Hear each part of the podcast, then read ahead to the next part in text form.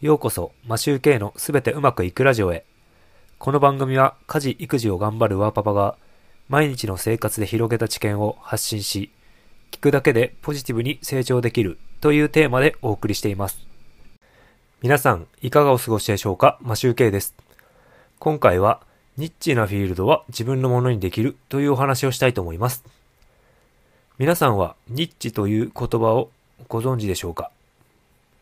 よくニッチ戦略、ニッチ市場などと言われたりするあのニッチです。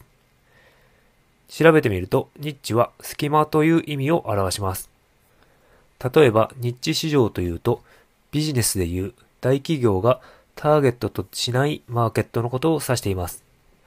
隙間産業、ニッチビジネスと呼ばれるものですね。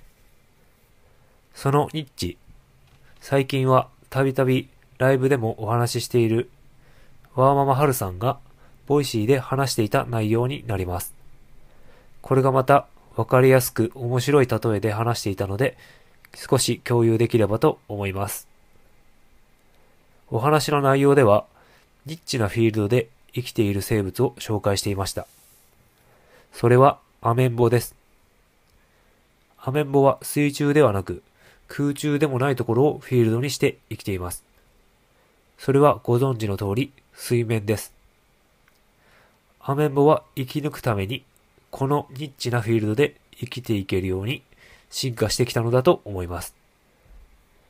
僕たち人間も人それぞれ長所があり短所があります。例えばコミュニケーションが苦手な人が営業職で無理して働くのはナンセンスですし逆もまたしかりです。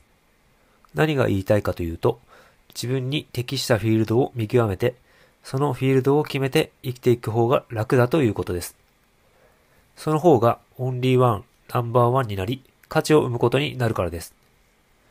自分のフィールドで生きていくためには、まず自分が何が得意で何が苦手なのかを知る必要があります。また、選ばなかったところで負けることも大事だと言っていました。捨てたフィールドでは活躍しようとしないことが大事ということです。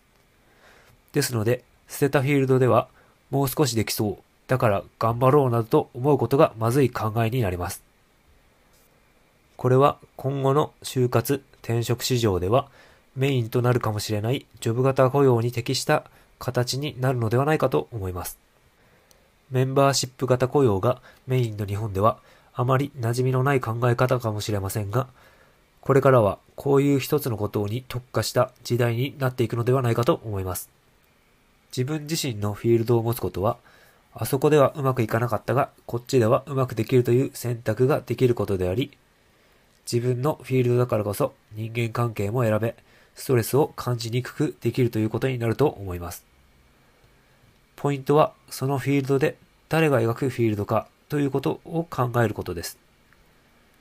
きっと他人の主役のフィールドにいるから、あれやだ、これやだとなり、ストレスを感じることが多くなってしまうのではないでしょうか。僕はいわゆるゼネラリストのような状態なので、ドラクエで言うと勇者タイプというのでしょうか。勇者というと聞こえだけはいいですよね。武器で攻撃もできるし魔法もできる。でも攻撃力では戦士が一番。魔法なら魔法使いが一番。何でもできるけど何にもできないみたいな感じです。つまり今は何か一つに特化したわけではないタイプです。